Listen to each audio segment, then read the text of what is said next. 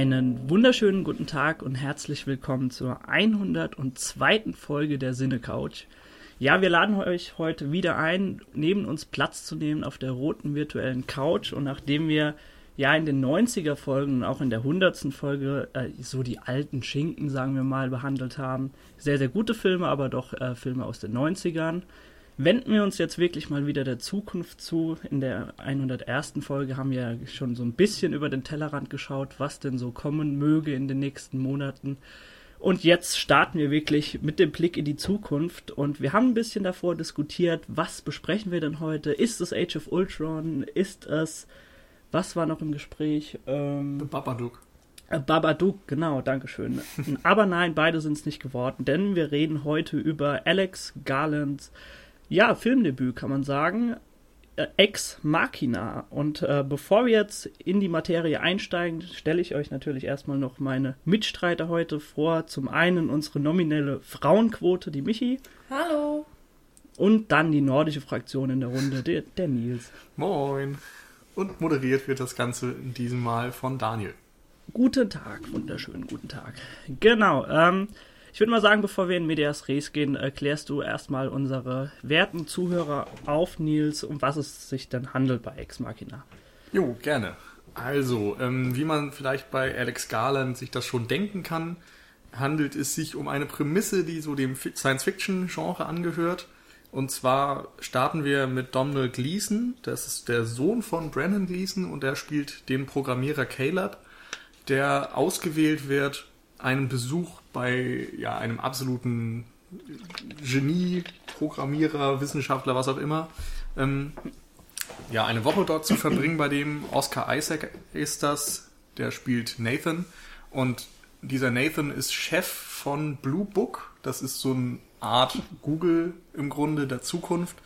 Ähm, und er hat etwas erforscht, wofür er Caleb braucht. Und zwar hat er ähm, sich daran gemacht, künstliche Intelligenzen zu erforschen und einen Roboter erschaffen.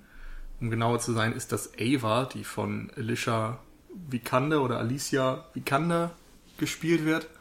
Und ähm, Caleb ist nun da, um einen Turing-Test durchzuführen, also einen Test, ob diese KI noch eine künstliche Intelligenz ist, eine Maschine oder vom Menschen, vom menschlichen Bewusstsein eigentlich nicht mehr zu unterscheiden ist. Genau. Und während es vordergründig um diesen Test geht, ähm, ist es im Grunde vor allem ein Kammerspiel im Haus von Nathan, das total abgelegen irgendwo in der Landschaft liegt und äh, ja im Grunde un im Untergrund gebaut ist, also ja ohne Fenster und so weiter. Und dort äh, befindet sich diese Forschungsstation, wo sich dann die Charaktere anfreunden oder auch nicht und ja. Vielleicht eine Zweckgemeinschaft bilden. Genau, so auf jeden Fall lernen wir einiges über sie, über ihre Motive und äh, natürlich läuft alles nicht ganz glatt. So viel erstmal. Genau, also was danach noch passiert, da können wir dann äh, auf jeden Fall nochmal eine Spoiler, äh, Spoilerwarnung raushauen. Äh, ich denke, wir können jetzt auch schon sehr gut über gewisse andere Punkte erstmal diskutieren, bevor wir dann so zum großen Ende kommen, würde ich sagen, oder? Ja, ich denke auch. Sehr schön. Äh, ich finde es übrigens immer noch toll, wie kreativ sie mit dem Namen umgegangen sind, mit Blue Book. also, Inwiefern meinst du das? Naja, also es, es, es, deutet ja schon ein bisschen den Vergleich zu Facebook an. Also da, Ach so, so rum. Du weißt vom Namen her. Also sie hätten auch komplett was anderes nehmen können, aber ja. es nee, ist ja nicht so Die Inspiration für den Namen kommt ja irgendwie von Wittgenstein, ähm, glaube ich, sagten sie, oder? Ich weiß es nicht oder genau. Schopenhauer? Oh nee, nee, nee, so Schopenhauer auf jeden Fall nicht, aber es sind auf jeden Fall Aufzeichnungen eines großen ähm, Mannes, sage ich jetzt einfach mal, weil ich nicht genau weiß, in, in welchem Bereich er groß war. Ähm, einfach so Notizen, die dann äh, als Blue Notes veröffentlicht wurden. Ja, genau. Und ja, der, daran lehnt sich eben Blue Book an. Genau. Aber äh, lasst uns doch das Ganze jetzt mal so ein bisschen chronologisch aufrollen. Und zwar hast du Nils jetzt auch schon erwähnt, dass es im Grunde genommen ja ein Kammerspiel ist. Und äh, da können wir vielleicht so über die. Es ist tatsächlich, ich glaube, sind es nur so zwei, drei Minuten zu Beginn, äh, während Domhnall Gleeson dann tatsächlich eingeführt wird, äh, dem Zuschauer Und ähm, wie fandet ihr das denn, dass das so kurz gehalten war? Also ich habe so ein bisschen Bedenken gehabt, dass, dass wir jetzt erstmal eine halbe Stunde Film bekommen, da, bis überhaupt Interaktion oder in gewisser Weise Kommunikation zwischen Oscar Isaac und ihm herrscht und das Ganze so ein bisschen anrollt.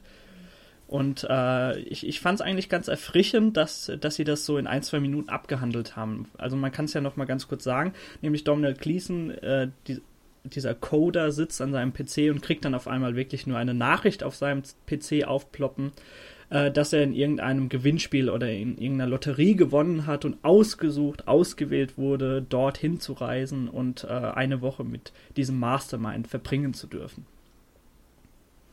Ja, wobei, das weiß man ja tatsächlich auch nicht. Also klar, man kriegt die Nachricht so, äh, you've won.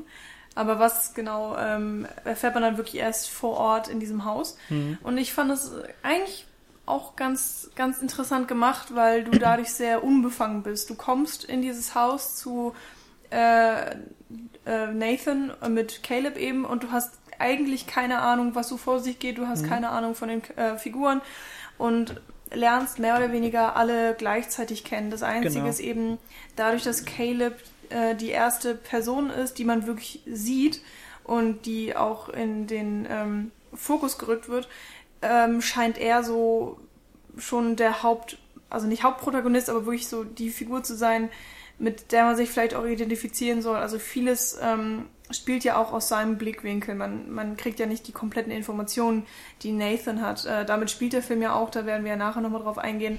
Aber durch diesen extrem kurzen, prägnanten Einstieg ähm, fand ich, wird man auch gut in den Film reingeworfen. Also für mich hat es funktioniert. Ähm, ich war sofort auch interessiert, was denn wohl passiert, wie es alles ähm, sich weiterentwickelt und so weiter. Und mit Caleb geht man dann sozusagen auf diese spannende Entdeckungsreise. Genau, mhm. ich finde das auch aus den zwei Gründen eigentlich interessant, dass einerseits wir eben keine genaue Vorprägung haben, wer jetzt unser Stellvertreter und Protagonist ist. Also natürlich legt es irgendwie nahe, dass es Caleb ist, aber dadurch, dass wir eigentlich nichts über ihn erfahren und das erst dann im Verlauf klar wird, ähm, ist man nicht so auf ihn gepolt, wie man das vielleicht wäre, wenn schon direkt eine Viertelstunde Exposition am Anfang stehen würde. Und auf der anderen Seite, du hast es ja schon gesagt, es ist ein Kammerspiel und dadurch, dass wir dann vorher nur einmal sein Büro sehen oder seinen Arbeitsplatz und dann ähm, ja, die, den Flug mit dem Helikopter durch die Natur, haben wir auch irgendwie keine Gesellschaftsbilder oder so im Kopf. Also wir wissen nicht, äh, in, in was für einer Zeit das genau spielt. Also ob das jetzt sein soll oder in zehn Jahren mhm. oder so. Es ist ja nicht genau definiert. Mhm. Und das fand ich noch ganz spannend. Also wir sehen einfach immer nur, und das zieht sich übrigens wirklich komplett durch den ganzen Film, entweder Natur, pure Natur oder pure Technik. Also am Anfang dieses Büro, später diese, ja, wie soll man es nennen, Forschungsstation. Ja, oder sagt, man könnte auch sagen Zivilisation oder Natur. Ja, es ist eben nicht Zivilisation. Also es ist ja immer nur so ein, ein, ein Fragment. Also wir sehen nie so das große Ganze, irgendwie Straßen oder Menschenmengen, sondern äh, tatsächlich ist ja diese erste Szene eigentlich die einzige Stelle im Film, wo wirklich auch viele Menschen im Bild sind. Mm, ja, okay. Also ich habe es halt so ein bisschen vielleicht eher so als Zivilisation. Also der, der Mensch ähm, setzt sich nieder und daneben das komplette Gegenteil, der Mensch ist in der, in der Natur. Also weil mhm. äh, der Kontrast ist ja wirklich schon sehr, sehr deutlich ja. da auch immer wieder zu sehen. Genau, äh, ich würde nur eben den, den, Fokus ja. legen auf diese Technisierung mhm. und, und dass es ähm, ja, was durch diesen, Menschen zu tun hat. Durch diesen sehr kurzen Einstieg auch möglich ist, ist eben ähm, dass sich nichts wiederholt, weil irgendwann später in den Kennenlern-Sessions mit Ava lernen wir auch etwas über Caleb und seine Vergangenheit. Und dadurch, dass wir ihm vorher überhaupt nichts wussten, ähm, ist das dann für uns auch immer noch spannend und neu. Und ähm, nicht nur Ava lernt Caleb kennen, sondern eben auch wir. Und ansonsten ähm, wäre das vielleicht ein bisschen schwieriger geworden, dadurch, dass der Zuschauer eben dann schon einige Informationen hat, ähm, die man von seinem Alltagsleben hätte zeigen können oder sowas. Sind ja alles künstlerische Entscheidungen. Ich finde, so wie es hier gemacht wurde, ähm, sind die ersten zehn Minuten eigentlich wirklich eine sehr schöne, oder 15 ungefähr, eine sehr schöne Exposition eigentlich für das, was der Film dann weiterträgt. Mhm.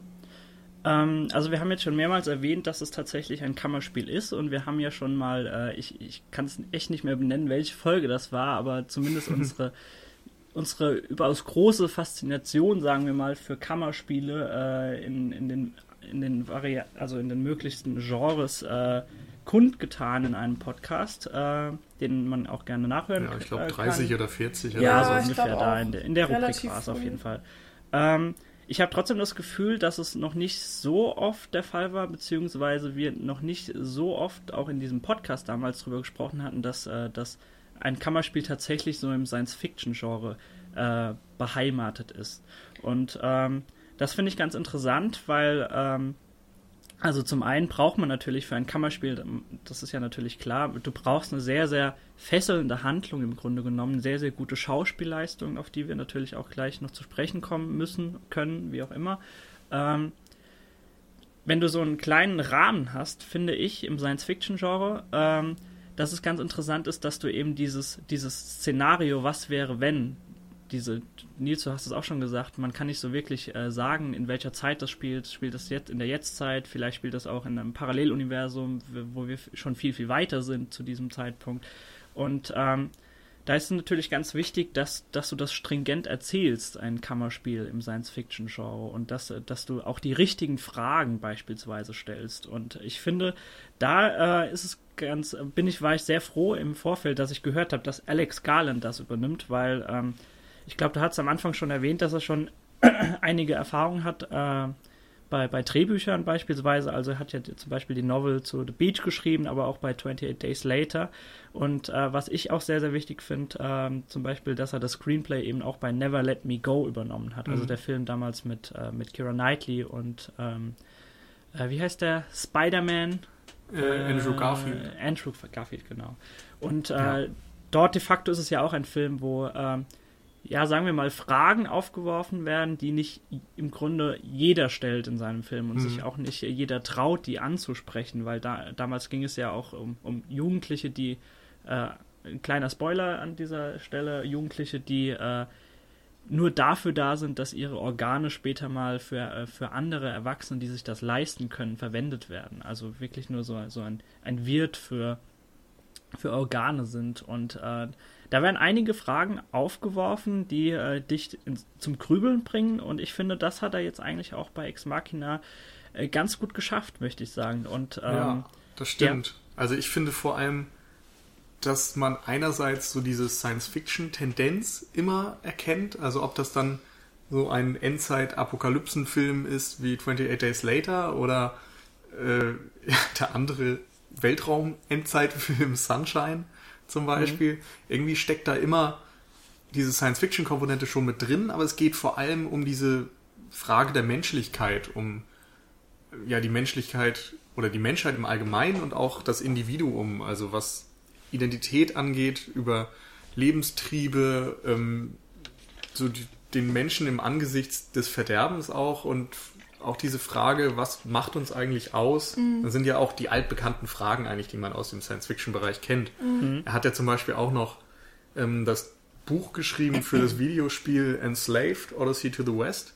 Genau. Und dort ist es ja auch wieder so eine apokalyptische Endzeitwelt im Grunde, die mhm. wir sehen, wo am Ende dann auch noch ja, ich, irgendwie KIs und sonst was mit dabei sind. Ich weiß gar nicht mehr genau, wie die Auflösung war. Auf jeden Fall ist das schon irgendwie ein Thema, was sich so durch sein Werk zieht, würde ich sagen. Und ja, hier haben wir es wieder so, dass es vordergründig vielleicht erstmal wirkt wie ein Science-Fiction-Plot, hm. auf der anderen Seite aber eigentlich ja viel mehr diese äh, menschlichen Beziehungen und so weiter ja. im Fokus stehen und ich finde, sowas. das ist einfach, ähm, ich kann, könnte jetzt gar keine Gewichtung festmachen, sondern für mich ist es immer auch so ein Zusammenspiel, ähm, weil du eben durch technische Neuerungen eben auch immer die Gesellschaft veränderst und ähm, dann immer auch gucken kannst, wie, wie entwickelt sich der Mensch, also halt auch geistig weiter, mehr oder weniger. Und hier ist es eben so gemacht, dass alles sehr, sehr konzentriert ist. Also wir haben ja wirklich eigentlich nur diese ähm, zwei ähm, Menschen, ähm, die dann auch noch extrem intelligent sind. Also wir, wir kriegen mit, dass äh, Nathan eben äh, mit 13 schon der übelste Hacker war und eigentlich Blue Book gegründet hat und ähm, eben nicht einfach so Millionär oder Milliardär geworden ist, sondern wirklich ähm, sehr, sehr intelligent ist und er hat also es scheint so, als hätte er alle seine Experimente und seine Forschung eben auch selbst betrieben und so weiter. Und dann haben wir eben Caleb, ähm, der auch der, der auserwählte Hacker ist und so weiter. Und anhand dieser zwei ähm, Personen ähm, wird dieses ja, Gedankenexperiment oder ne, es ist Ja, kannst du durchaus so nennen, doch. Ja, okay. Also ich finde, es ist nichts anderes eigentlich. Ja, ähm, wird dieses Experiment eben gezeigt und mhm. ähm, es ist natürlich dann interessant zu sehen, ob das innerhalb dieser winzigen Gruppe schon funktioniert oder nicht funktioniert. Und ähm, ich möchte da jetzt noch nicht zu viel für, vorweggreifen für die Leute, die dies nicht gesehen haben. Aber das ist auf jeden Fall etwas, wo wir nachher auch noch drauf zu sprechen kommen werden, denke ich. Und ähm, äh, dadurch, dass es eben das Kammerspiel ist, also räumlich auch ähm, sehr, sehr mhm. begrenzt, ähm, macht das nochmal alles kompakter, hat man das Gefühl. Also du hast einerseits wirklich so diese räumliche Enge und dann noch diese soziale Enge mit nur diesen zwei Personen, die sich um dieses Experiment ähm, kreisen. Und dann hast du dich selbst als Zuschauer und du wirst so als Externer in diese ähm, ähm, Elitegruppe sozusagen gelassen. Also du bist dann jemand, ähm, der sozusagen wie so eine Kamera immer oder mit der Kamera eben immer den Blick auf diese Personen hast und ähm, dadurch urteilt man auch irgendwie sehr schnell, weil mhm. man immer mhm. reflektiert, äh, was machen die Personen da, werden sie gerade wahnsinnig oder ähm, geht das Experiment an sich zu weit und, und die Leute können es nicht mehr stoppen und so weiter und so mhm. fort. Also man fühlt sich wirklich als Beobachter bei diesem Experiment und lernt eben, ähm, wir haben ja schon jetzt mehrfach erwähnt, dass, äh, dass wir Domhnall Gleeson erst wirklich in der Interaktion mit dem mit Ava, aber auch in der Kommunikation mit Oscar Isaac äh, so wirklich kennenlernen und auch seine Hintergründe, aber auch äh, so die, die, die, der Inhalt, der sich dahinter verbirgt, mit ihm so erst Stück für Stück kennenlernen. Und das ist natürlich ganz interessant, dass du dort eben als Beobachter, ohne Vor, äh, Vorwissen und so weiter zu haben, das so erfährst. Ähm, wir haben jetzt über ähm, Alex Garland gesprochen. Ich, es ist definitiv auch so, äh, wie du gesagt hast, Nils. Also es ist natürlich ein roter Faden innerhalb seiner Werke zu sehen. Gerade so diese diese Sci-Fi-Komponente. Trotzdem ist es natürlich nochmal was anderes, äh, wenn wir jetzt vielleicht mal den Vergleich mit Sunshine wagen, wo du noch viel, viel mehr äh, geboten bekommst. Als, also natürlich ver verbirgt sich auch beispielsweise in Sunshine so, so eine Kammerspielkomponente, weil äh, diese Menschlichkeit ja bis zum Äußersten ausgereizt wird auf diesem Schiff und äh, sie untereinander Probleme bekommen. Aber du hast ja trotz allem noch viel, viel mehr innerhalb des Filmes. Und dann ist ja immer die Frage, ob in einem Kammerspiel, wo es im Grunde nur um so existenzielle Fragen gibt, ob das auch äh, über die ganze Laufzeit trägt. Und ähm, deswegen an euch so ein bisschen die Frage, ob das für euch funktioniert hat, ob das äh, stringent genug war, ob es euch die ganze Zeit gefesselt hat, weil ich habe äh, zumindest im Vorgespräch so ein bisschen schon bei euch rausgehört, dass ihr nicht voll des Lobes wart äh, für den Film. Also irgendwas äh, hat euch bestimmt in dieser Hinsicht auch gestört. Deswegen wollte ich euch einfach da mal, äh, da mal anhaken und äh, nachhaken und fragen, ob, ob ihr das stringent, logisch, aber auch spannend und nachvollziehbar fandet.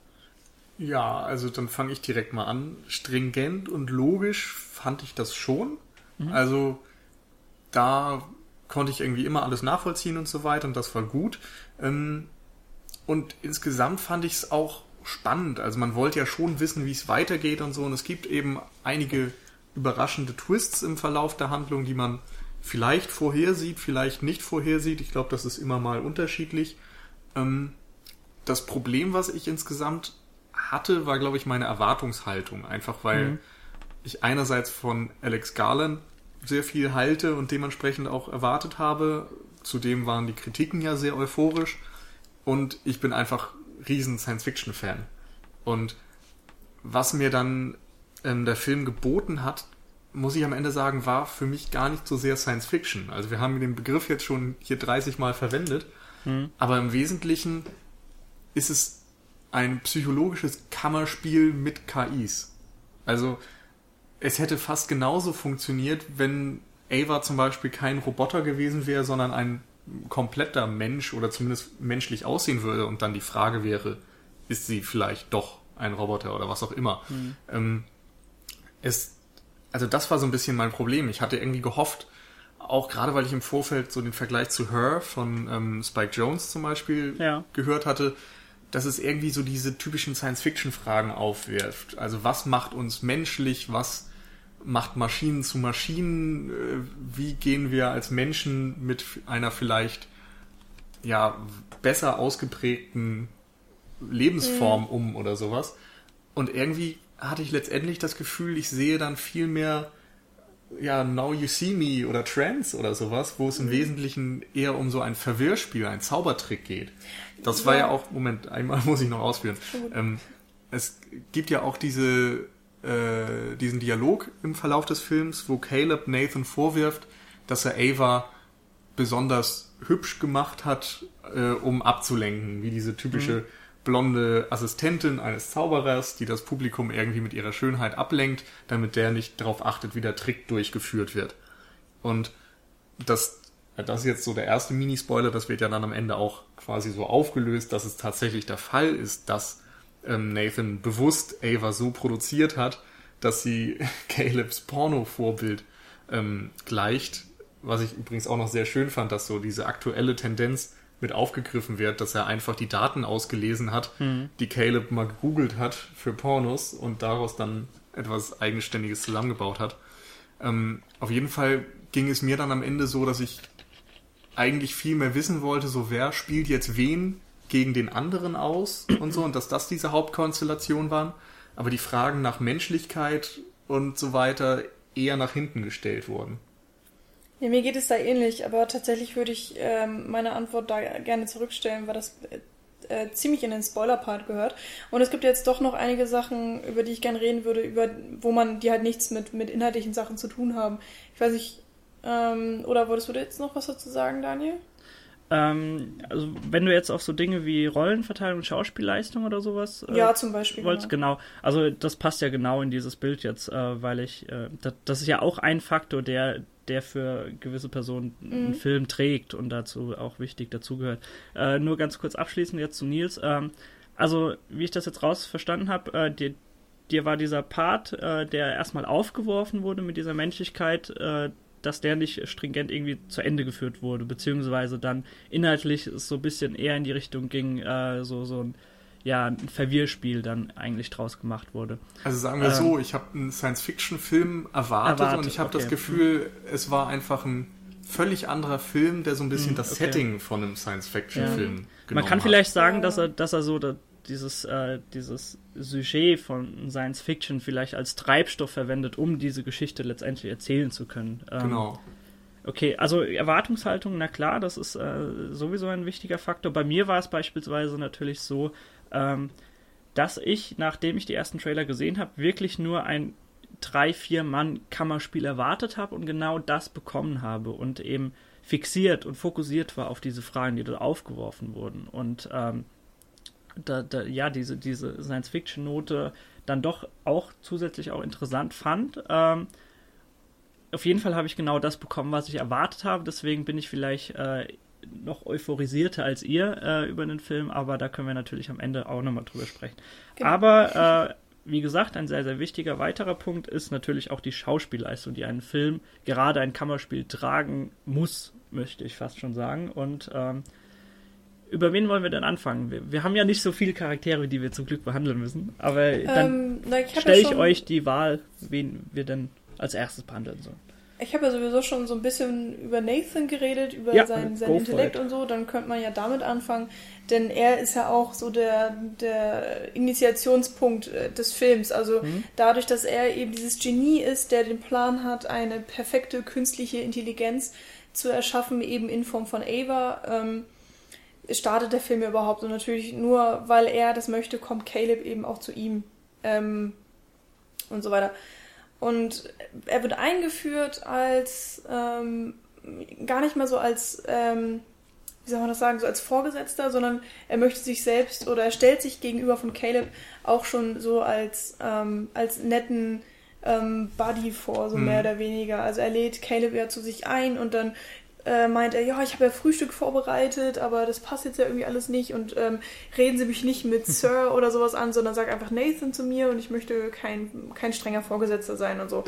Ähm, das ist natürlich also, schon mal eine ganz Also, dass, dass er wirklich nett ist, das würde ich vielleicht nochmal hinterfragen, aber äh, dass er wirklich so auf Kumpel macht und gleich diese Beziehung etablieren genau. möchte, äh, nicht diese Vorgesetzten- und Angestellter-Beziehung, da, da, stimme ich dir vollkommen zu. Ja, genau. ja ich finde gerade dieses Zwiespältige total interessant, denn am Anfang hören wir erstmal eben so diese typische Sache von wegen, oh, er ist so ein Genie und er hat dies und das gemacht und wir sehen ihn eben nicht und dann kommt der Flug und äh, als Caleb dann durchs Haus geht, ist man erstmal auch total beeindruckt von der Technik, die dort ist. Und es ist mhm. kein Mensch da, also es muss irgendwie ein merkwürdiger Typ sein. Und dann hörst du nur diesen Punching Ball im Hintergrund, aber du siehst ihn mhm. immer noch nicht. Und als er dann da ist, ist er auf einmal so dieser, ja, Bärtige. relativ sportliche Typ, bärtig, sieht aber auch gar nicht so aus wie ein Einsiedler, auch wenn das irgendwie von, mhm. von dem Umfeld so wirken müsste. Dann erzählt er, dass er einen Kater hat und muss unglaublich viel getrunken haben obwohl niemand dort ist. Mhm. Also man denkt sich ja schon am Anfang so, okay, was ist das denn bitte für ein Typ? Auf der anderen Seite dann scheint er genial zu sein und er mhm. versucht sich so auf freundschaftlicher Ebene anzubiedern auf eine Art. Mhm. Also es ist schon schwierig, ihn erstmal zu durchschauen, aber ich glaube, mhm. das macht es erstmal für den Zuschauer total spannend, dem Film zu folgen, weil man eben wissen möchte, ja. welche der Rollen ist denn nun die wirkliche? Spielt er da irgendwas vor? Meint er das ernst? Und so ja. weiter. Und das ist ja auch die erste Frage im Grunde, die der Film dir dann so aufweist. Und man merkt eben auch, dass Caleb nicht so ganz wohl ist damit. Also er, er ähm, ich hatte das Gefühl, dass ähm, er ständig unsicher darüber ist, wie er denn jetzt mit äh, Nathan umgehen soll. Und ähm, einer, einerseits ist er eben dieser große Vorgesetzte und er muss, ähm, er darf nichts falsch machen und er traut sich nicht irgendwas anzufassen, weil ähm, ja, weil er auch zu viel Respekt eben vor dieser Persönlichkeit hat. Hm. Äh, und das zieht sich so durch den ganzen Film, bis sich das dann mal vielleicht irgendwann umwandelt. Ähm, naja, aber eigentlich bleibt es ja schon die meiste Zeit so, dass schon der, der dominante Part Oscar Isaac mm, ist. Ja, okay. Mhm. Und du hast irgendwie schon das Gefühl, der hat die ganze Zeit, äh, du hast das Gefühl, der hat die Kontrolle. Mhm. Und es gibt dann eben auch diese Sachen mit der Keycard zum Beispiel, dass Caleb sofort seine Zugangskarte kriegt und dann heißt es so, es gibt gewisse Räume, da darfst du rein und dann kannst du mit der Keycard rein und wenn die Keycard dir sagt, du kannst da nicht rein, dann ist es halt ja. weg. Und diese Erklärung von wegen, dann musst du dich ja gar nicht wie ein komischer Gast fühlen, der nicht weiß, was er darf und was, äh, was nicht und so. Das ist irgendwie eine total logische Erklärung, hm. aber gleichzeitig total merkwürdig. Ja, es ist sehr schlau gemacht, muss man sagen. Also ich, ich finde es auch sehr beeindruckend, dass sie es äh, ja eigentlich in fünf Minuten, während du Oscar Isaac siehst, es schaffen, dir zu, äh, sowohl Genie, aber auch Wahnsinn äh, näher zu bringen. Also du, du, du hast schon so einen kleinen Einblick in beide Seiten, die er verkörpert, äh, obwohl du nicht weißt, okay, wa was wird da noch kommen. Irgend, also es ist ein sehr, sehr tiefes Wasser scheinbar, was da, äh, was da liegt. Mhm. Ähm, also ich, ich, ich musste so ein bisschen reinkommen, weil ähm, mich hat es am Anfang so ein bisschen gestört, dass er wirklich, also natürlich siehst du schon, dass, okay, es ist wirklich das Mastermind und er erstickt jede Diskussion im Keim, weil er sowieso schlauer ist als alle anderen. Ähm, ich fand aber diese andere Seite von ihm und du kriegst ihn ja, äh, also ich, ich habe ihn so wahrgenommen als so diesen, so eigentlich im Grunde so einen rotzigen, äh, schlecht gelauten Rockstar teilweise, wo du, wo du fast keine Ahnung hast, wo diese Intelligenz überhaupt, äh, ja, in, in, welchem Teil seines Gehirns das abgespeichert ist oder ob er das schon weggesoffen hat. ähm, man kann sagen, dass das interessant ist. Mich hat es erstmal so ein bisschen rausgerissen, weil ich, äh, weil, weil ich es ein bisschen seltsam fand, dass er wirklich so krass äh, äh, zweipolig aufgebaut ist als Charakter. Mhm. Und ich fand es auch etwas anstrengend, weil ich, ähm, also mein Highlight des Films war natürlich immer diese, diese Turing-Sitzung zwischen Ava und äh, Caleb, heißt er, gell? Ja. ja. Und Caleb, ähm, es waren aber auch sehr, sehr interessante Parts, wenn Caleb sich tatsächlich immer mal traut oder forsch nach vorne geht und, und, und äh, Nathan anspricht und wirklich eine interessante Diskussion aufnehmen möchte. Und da fand ich es immer ein bisschen anstrengend und nervig, dass er jede interessante Diskussion, die ich hätte gern zu Ende gehört, äh, im Keim erstickt und sagt, ach komm mit, ich zeig dir jetzt was, dann verstehst du das sowieso. Und, äh, und ich will nicht hören, was du darüber denkst, sag mir einfach eine ganz einfache Antwort und so. Also da hätte ich gern so, mir so ein paar mehr Diskussionen gewünscht. Mhm. Dennoch bin ich natürlich auch froh, dass er nicht so äh, schwarz-weiß äh, gemalt ist und mehrere Facetten schon von Beginn an etabliert werden von ihm. Und ja, das, von das vornherein weiß, okay, da kommt auf jeden Fall noch was, er verbirgt irgendetwas. Mhm. Und ich fand es vor allem auch nett, dass wir es nicht so mit dem 0815 Wissenschaftler zu tun haben. Wir haben jetzt niemanden, ja, genau. ähm, der im weißen Kittel rumläuft oder in Anzügen mit einer Brille und irgendwie ähm, so einer ne, zurückgegelten Frisur, sondern du hast halt wirklich diesen äh, merkwürdigen Typen, der äh, zu viel trinkt und bärtig ist und so rumläuft, wie er rumlaufen will, weil das ja auch sein Haus ist. Es ist, ist ähm, es ist ja wirklich so sein Projekt, sein Baby. Und ich habe das Gefühl, das merkst du einfach immer, dass, ähm, was Nils auch schon sagte, dass er eben die komplette Kontrolle hat. Ähm, nur, wie es so scheint, manchmal über sich selbst ja nicht. Ähm, er hat halt diese Alkohol, dieses Alkoholproblem, könnte man schon fast meinen. Und ähm, dann auch manchmal Probleme mit, mit seinem Temperament. Da gibt es dann eine Szene, wo seine ähm, Bedienstete Kyoko das Essen bringt und dann ein Weinglas umstößt aus Versehen und er wirklich komplett ausrastet und meint, ah, genau dieser Fehler an ihr stört mich so in, immens und ähm, ich könnte jedes Mal so abkotzen und ähm, aber Gott sei Dank spricht sie ja und versteht sie ja kein Englisch, deswegen kann ich ja sagen, was ich möchte. mhm. So, und äh, das, das war auch eine heftige Szene, fand ich. Ja, du merkst da irgendwie, dass ihm so ein bisschen das Emotionale abgeht. Also er ist unfassbar intelligent, aber wenn es um den Kontakt mit Menschen geht, dann hat er scheinbar Defizite und ist dort irgendwie nicht ganz so in der Lage, sich in andere Menschen reinzuversetzen oder sich auch an Höflichkeit zu halten, was ja dann auch wieder für eine gewisse Skrupellosigkeit spricht, die man später dann im Grunde auch noch erkennt in mhm. seinem Charakter. Mhm. Und ja, Oscar Isaac spielt das Ganze eben auch total überzeugend, finde ich. Also ich habe ihm diese Rolle äh, wie immer eigentlich absolut abgenommen. Und der Mann ist, glaube ich, wirklich einer der begabtesten Leute gerade mhm. im Film mhm. ist. Also was der Ich, ich glaube, das wird auch hat. so das Jahr von Oscar Isaac, weil wir mhm. sehen ihn ja definitiv noch in, in Star Wars äh, gegen Ende des Jahres. Ja. Und ähm, ja. Also, Wobei dann, um da ist natürlich noch die Frage, wie groß die Rolle sein wird. Ja, klar, das ist nochmal eine andere. Äh, Aber zuletzt Chose. alleine, also hm. erst Drive irgendwie, dann Inside Llewyn Davis, Most Violent Year, Ex Machina.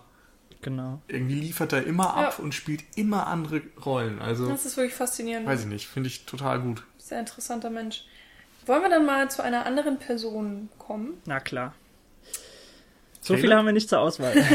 ja, erstmal Caleb, weil von ja, Ava äh, können wir dann auch sehr gut auf ihr Bodydesign dann mal überleiten. Genau. Ähm, ja, Caleb der Caleb. Haben wir schon gesagt, er ist eben so ein Mitzwanziger Programmierer, wirkt erstmal ein bisschen unscheinbar und zurückhaltend, ähm, hat aber scheinbar auch was auf dem Kasten. Also. Sonst wäre er ja auch nicht da. Genau, ne? man, man bekommt ja auch erzählt, dass er irgendwie aufgrund seiner Fähigkeiten ausgewählt wurde und so weiter. Auch wenn man nicht genau weiß, welche das jetzt genau sind. Also es bleibt ja alles so ein bisschen unscheinbar. Ähm, ja, und ich finde es eben besonders interessant, dass wir, wie wir auch schon gesagt haben, in den Gesprächen mit Nathan, aber eben auch in den Gesprächen mit Ava etwas über ihn herausfinden und dann immer mehr Charaktereigenschaften eigentlich offenbar werden. Und ich, wo ich so drüber nachdenke, habe ich sogar das Gefühl, dass durch die Gespräche mit Ava mehr über ihn herauskommt als äh, mhm. durch Nathan, was dann auch wieder ganz interessant ist, wenn man bedenkt, dass sie eben die KI ist und ja. trotzdem mehr menschliche Facetten aus ihm herauskitzelt, als Nathan das kann. Mhm. Ja, das ist ja, also da gebe ich dir recht, äh, finde ich jetzt im Nachhinein auch eigentlich ziemlich interessant und hat ja auch äh, einen, einen Sinn, so, auf den ich jetzt glaube ich noch nicht eingehen kann. Ähm, was es über Caleb sonst noch zu sagen? Also was ja interessant ist, ist, dass er diesen Unfall hatte, wo seine Eltern gestorben sind in äh, diesem Autounfall. Er hat überlebt, dann lag er irgendwie ein Jahr im Krankenhaus und äh, ist dadurch zum Programmieren gekommen. Das ist ja irgendwie so die, Was man die nicht Shop so tut im Krankenhaus. Ne? ja, das ist die Kurzform seiner, seiner Backstory so ungefähr. Ähm, ja, man merkt, dass er so ein bisschen einsam ist und vielleicht auch mhm. äh, nicht also im Grunde wie Nathan nicht so die Sozialkompetenz hat, bei Nathan äußert sich das eben durch diese Arroganz und ja, durch diese barsche, grobe Art und bei Caleb ist es eher ja, eine Schüchternheit, dass er nicht auf Leute mhm. zugeht wahrscheinlich. Er erzählt aber auch, er hat äh, keine Verwandten, er hat keine Freundin. Ja, aber auch so ein Panzer anhat, was man vielleicht sonst so äh, von, von dem neuesten James Bond kennt, äh, der ja auch so den, den, Panzer so langsam verliert wie äh, Daniel Craig. Also er gibt nicht sehr, sehr viel Preis von sich und mhm. Ava muss das wirklich rauskitzeln bei ihm. Ähm, das auf jeden Fall. Ähm, ich möchte noch ein paar Worte einfach auch zu Donald Cleason per se äh, verlieren, weil äh, ich habe ihn äh, leiden gelernt. Äh, wann war das? Genau, About Time. Äh, wie hieß der Film nochmal auf Deutsch? Alles eine Frage der Zeit, glaube ich. Mhm. Ähm, also ist noch gar nicht so lange her. Liebeskom Liebeskomödie, Dramödie kann man vielleicht sagen. Es war von Richard Curtis, der ja auch tatsächlich Liebe gemacht hat. Äh, und da hat er mir auch schon sehr, sehr gut gefallen. Also so dieses äh, was ich da toll fand, so mal wieder ein Schauspieler, äh, natürlich ist er bekannt, allein durch Brandon Cleason und so weiter, aber man kannte ihn davor eigentlich nur so als, ja, der eine Bruder bei Harry Potter, der nie da ist. ja, ähm, genau. Also wir haben ihn noch kürzlich in Frank gesehen. Ja, okay, habe ich nicht ähm, gesehen. Da spielt ja noch, äh, wie heißt er? Michael Fassbender. Genau, Michael Fassbender, den Titelcharakter Frank. Mhm. Und die Hauptrolle ist aber eigentlich Domhnall Gleeson. Mhm, genau. Und da macht er seine Sache auch echt gut. Was ich unbedingt äh, Leuten ans Herz legen möchte, ist äh, die Serie, britische Serie Black Mirror, ähm, in der er auch in einer Folge mitgespielt hat. Das ist eigentlich, ähm, ich glaube, eine Miniserie, weil eine Folge geht dann irgendwie auch boah, eine Stunde knapp ja. oder so. Und in einer Folge ähm, ähm, spielt er lustigerweise selbst auch eine KI. Das ist ähm, sehr, sehr interessant sehr gemacht. Ähm, kann, also ich fand ihn da auch wirklich wunderbar gemacht. Welche Folge war das? Das ist die Folge, ähm, wo er diese Beziehung mit der Frau hat und dann hat er den Autounfall und stirbt und sie, äh, sie nimmt sozusagen seinen Körper ja. und seinen Geist und, und, lässt den in diese KI morphen und dadurch ja. kriegt sie ähm, genau wieder ihren Freund zurück, aber eben als Roboter. Stimmt, also eine unfassbar gute Serie. Ja. Ähm, da muss Für Science-Fiction-Freunde auf jeden Fall. Genau, was. ein kurzer Exkurs dahin am besten. ähm, es gibt zwei Staffeln mit jeweils, ich glaube, fünf Folgen oder so. Also es sind gar nicht so viele, die kann man sich dann auch mal ja in recht kurzer Zeit antun und eben auch vor allem einzeln, denn jede Folge steht für sich. Also es gibt keine Verbindung dazwischen. Ähm, und alle greifen im Grunde unsere moderne Technik momentan auf und denken die ein Stückchen weiter. Mhm. Da gibt es dann einmal eine Episode, die so dieses ganze Reality-TV, DSDS und so weiter aufgreift und dass Leute irgendwie nur noch, ja, im Grunde in so einer Art 1984-Welt, ähm, nur in schrill, bunt und neon sitzen und den ganzen Tag irgendwie Energie produzieren, damit die ganze Technik weiterläuft an einem Laufrad und dafür kriegen sie dann Punkte und können sich davon Avatarbilder kaufen im Internet und dieser ganze Scheiß. Dann gibt es eben diese Folge, wo der Mann stirbt, die Frau baut sich die KI nach. Es gibt eine Folge, da kann man sich ein Mikrochip implantieren lassen und darauf Erinnerungen abspeichern und diese Erinnerungen dann eben auch wirklich wieder hervorrufen, was auch eine total geniale Idee ist. Und ja, das, das Ding sprudelt einfach irgendwie mm. über vor Ideen, die unsere moderne Gesellschaft beeinflussen, die alle weitergedacht werden. Ja. Und eben so mit einem gewissen technischen Twist dahinter Oh, also, mir ähm, fehlt gerade noch diese eine Premierminister-Folge. Ja, ja, die, da wollte ich gerade drauf eingehen. Super. Das ist, die Premierminister-Folge ist tatsächlich die aller, allererste von Black Mirror. Und äh, die fängt an und man, man versteht eigentlich gar nicht, was das jetzt mit entfernter Zukunft äh, oder nah entfernter Zukunft zu tun hätte. Aber guckt sie euch an. Wenn sie euch gefällt, guckt auf jeden Fall auch die anderen Folgen. Mhm. Denn also, also, wirklich alles ist auch anders. Da die Prämisse nenne ich einmal. Es ist so, dass die, irgendein Mitglied des britischen Königshauses entführt wurde und ähm, es gibt dann ein Video vom Entführer, das viral verteilt wird. Und die Medien und Twitter und sonst was, alle stürzen sich drauf, es wird verteilt und ähm, dann heißt es, die Forderung ist, dass diese total beliebte Prinzessin, die beim Volk eben auch enorme Popularitätswert hat, nur dann freigelassen wird, wenn der Premierminister vor laufender Kamera Sex mit einem Schwein hat. Und das klingt ja. erstmal total absurd, aber es wird absolut ernsthaft umgesetzt. Und wenn man sich mal vorstellt, das wäre in der Realität ja eine, eine wahre Begebenheit, dann ist es eine verdammte Zwickmühle. Wie gehst du damit um? Mhm. Also die Folge ist auch verdammt äh, schlau einfach gemacht, weil ja. wirklich viele Szenarien durchgespielt werden und ähm, nichts unlogisch wirklich erscheint genau. und nichts unmachbar erscheint. Und, also eine ähm, unfassbar ja. konsequente Serie. Genau, einfach. Black Mirror, guckt sie euch an. Da habe ich jedenfalls auch äh, Donald Gleason in der einen Folge mhm. ähm, wirklich ja, schätzen gelernt. Ähm, er spielt auch immer ziemlich zurückhaltend, also sehr subtil. Ja. Er ist jetzt kein aufdringlicher mhm. Typ, es ist jetzt auch kein kein bodygebildeter ja. Schönling, sondern irgendwie hat er auch so ein paar Kanten mhm. und Ecken und, und, und Charakterdarsteller. Er, und er ist auch beim neuen Star Wars dabei. Stimmt. Ja, stimmt, hast recht. Aber es mal, könnte auch sein Jahr werden. Ja. Sieh mal eine an, da haben wir jetzt einen Exkurs gewagt und haben trotzdem den roten Faden bewahrt, äh, wenn es um fortschreitende Technik geht. Ähm, aber ganz kurz nochmal eben zu Donald Gleason. Äh, ihr habt jetzt auch schon eben gerade nochmal äh, abschließend ein paar Worte zu ihm gesagt. Ich finde es eben immer sehr interessant, dass er so, so ein, ja, so ein lebendiger Schauspieler ist, dessen Lächeln, also er braucht nur ganz kurz lächeln und steckt dich damit schon an. Und das passt eigentlich sehr, sehr gut, weil du relativ wenig Menschlichkeit einfach in, in dem Film hier hast. Und wenn, dann wird die Menschlichkeit mhm. hinterfragt, wie wir schon gesagt haben. Ähm, ich finde es auch sehr, sehr wichtig für die Handlung, aber auch für den Zuschauer ganz einfach, äh, dass er so eine Person ist, die wirklich alles hinterfragt und nicht dahin geht und äh, nur total fasziniert ist und alles abnickt, was, äh, was äh, Nathan zu ihm sagt, sondern wirklich überall ja mit seinem eigenen Bewusstsein drangeht und auch diese, diese Gespräche mit Ava bewusst konsequent allein führt und äh, selbst erstellt, äh, diese Fragen, die er da fragt, weil er selbst ist ja auch da, okay, also er ist inhaltlich ja auch dafür da, diesen Turing-Test durchzuführen, aber es ist einfach sehr, sehr wichtig für den Zuschauer, damit diese Fragen erst einmal gestellt werden, dass er wirklich so eine Person ist, die dort alles hinterfragt und auch nicht von vornherein äh, Nathan äh, als den Messias mhm. ansieht.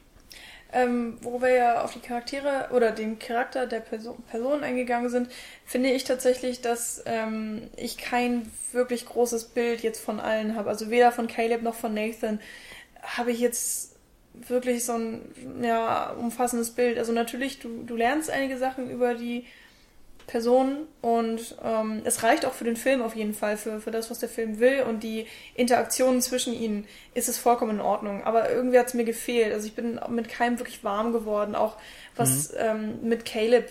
Ähm, ja, mein Gott, also es war jetzt nicht so, dass ich mich gut in ihn reindenken konnte und war jetzt auch nicht so, dass ich alles unterstützt. Also ja, das hat sich doof an. Mir ja, hat aber was gefehlt. Also es ist aber auf jeden Fall aber schon, wenig, schon, interessant, dass die, die engste und tiefste Beziehung und die Emotionen, die du äh, empfindest, im Grunde zu, äh, zu Ava tendieren. Also gerade nicht die beiden Menschen, die dort vorkommen, sondern Ava und äh, sie fasziniert dich und du willst sie mehr kennenlernen, obwohl es ein, äh, ein Roboter ist, der noch nie was außer diesem Raum, in dem sie sich befindet, gesehen hat und du möchtest trotzdem ja, eine Hintergrundgeschichte von ihr so kennenlernen. Und das ist schon teilweise absurd, aber auch irgendwie faszinierend. Aber dann können wir auch jetzt zu Ava kommen, oder? Ja, gerne. Also mir ging es tatsächlich gar nicht unbedingt so, aber ich, ich okay. natürlich ist Ava extrem interessant, weil sie einfach das Novum so ist. Also mhm. ne, klar, man hat jetzt schon ein paar Filme mit, mit KIs gesehen, ähm, aber sie macht ja dann vielleicht Sachen anders. Das ist ja auch die große Frage. Und man, man möchte natürlich auch wissen, ist sie eine perfekte KI? Kann sie Menschen äh, oder menschliches Verhalten so gut darstellen, dass man ähm, vergisst, dass sie ein Roboter ist und so weiter. Darum geht es ja natürlich auch in dem Film, beziehungsweise im Turing-Test. Und ähm, hm, ich weiß nicht, ob wir auf ihren Charakter jetzt eingehen oder auf, auf ihr Aussehen. Auf ja, wie du möchtest. So. Schlag, also, schlag einfach einen Pfad ja. ein und dann äh, besprechen wir das andere danach. Dann gehe ich auf das ein, was ich einfacher finde, und zwar ihr Aussehen, ihr Body, ihr Design. Ähm, ja, wie ich schon gesagt habe, man, man, kennt KIs und sie sind immer extrem menschenähnlich, äh, weil sie ja einfach auch dafür gebaut sind. Sie sind ja keine Roboter, die große ähm, Gewichte schleppen müssen und dafür gebaut sind, sondern es sind Mensch, äh, Roboter, die Menschen darstellen sollen. Logischerweise müssen sie dann eigentlich auch aus, eins zu eins wie Menschen aussehen. Ava ähm, hat auf jeden Fall die perfekte so Körperform eines äh, Menschen, aber noch nicht ganz diese Hauthülle. Sie, äh, man sieht ja noch ihr, ihr Skelett, möchte ich jetzt, sage ich jetzt einfach mal, und vor allen Dingen auch ihr Inneres. Also dadurch, dass sie diese merkwürdige Wabennetzstruktur überall auf ihrem Körper hat, ist das nahezu durchsichtig und ähm, du kannst so ein bisschen immer in ihrem Bauch sehen, was, dass da irgendwas blinkt und also äh, sie eröffnet, halt. sie eröffnet eben wortwörtlich dem Zuschauer ihr Inneres. nicht nur nicht nur in den Gesprächen. Genau. Und das ist natürlich faszinierend. Also man hat immer was, was man irgendwie angucken kann und ähm, es ist so schön gestaltet, auch wenn man einfach mal keine Ahnung hat, was da für was nützlich ist. Und mhm. wir lernen aber auch ihr Gehirn kennen, so eine Art riesige Glaskapsel, in dem so Nanogel rumschwimmt. Ähm, das wird auch ganz kurz erklärt. Das fand ich auch sehr faszinierend. Ja, das war super. Ähm, diese Erklärung dazu. Möchtest du darauf eingehen? Äh, ich wollte nur ganz kurz sagen, weil wir eben genau jetzt bei dem Punkt sind, äh, dass wir einfach den Zuhörern jetzt mal erklären können, äh, aus was ihr Gehirn eigentlich ja besteht. Und äh, eigentlich ist es die ganze Zeit sehr offensichtlich, aber äh, Caleb fragt ja dann wirklich nach und ist tatsächlich so, das Telefon könnt ihr einfach überhören. Das war Eva, äh, die hat gerade Das war Eva, genau. Ja. Künstliche Intelligenz. Mag nicht, dass ich über sie rede.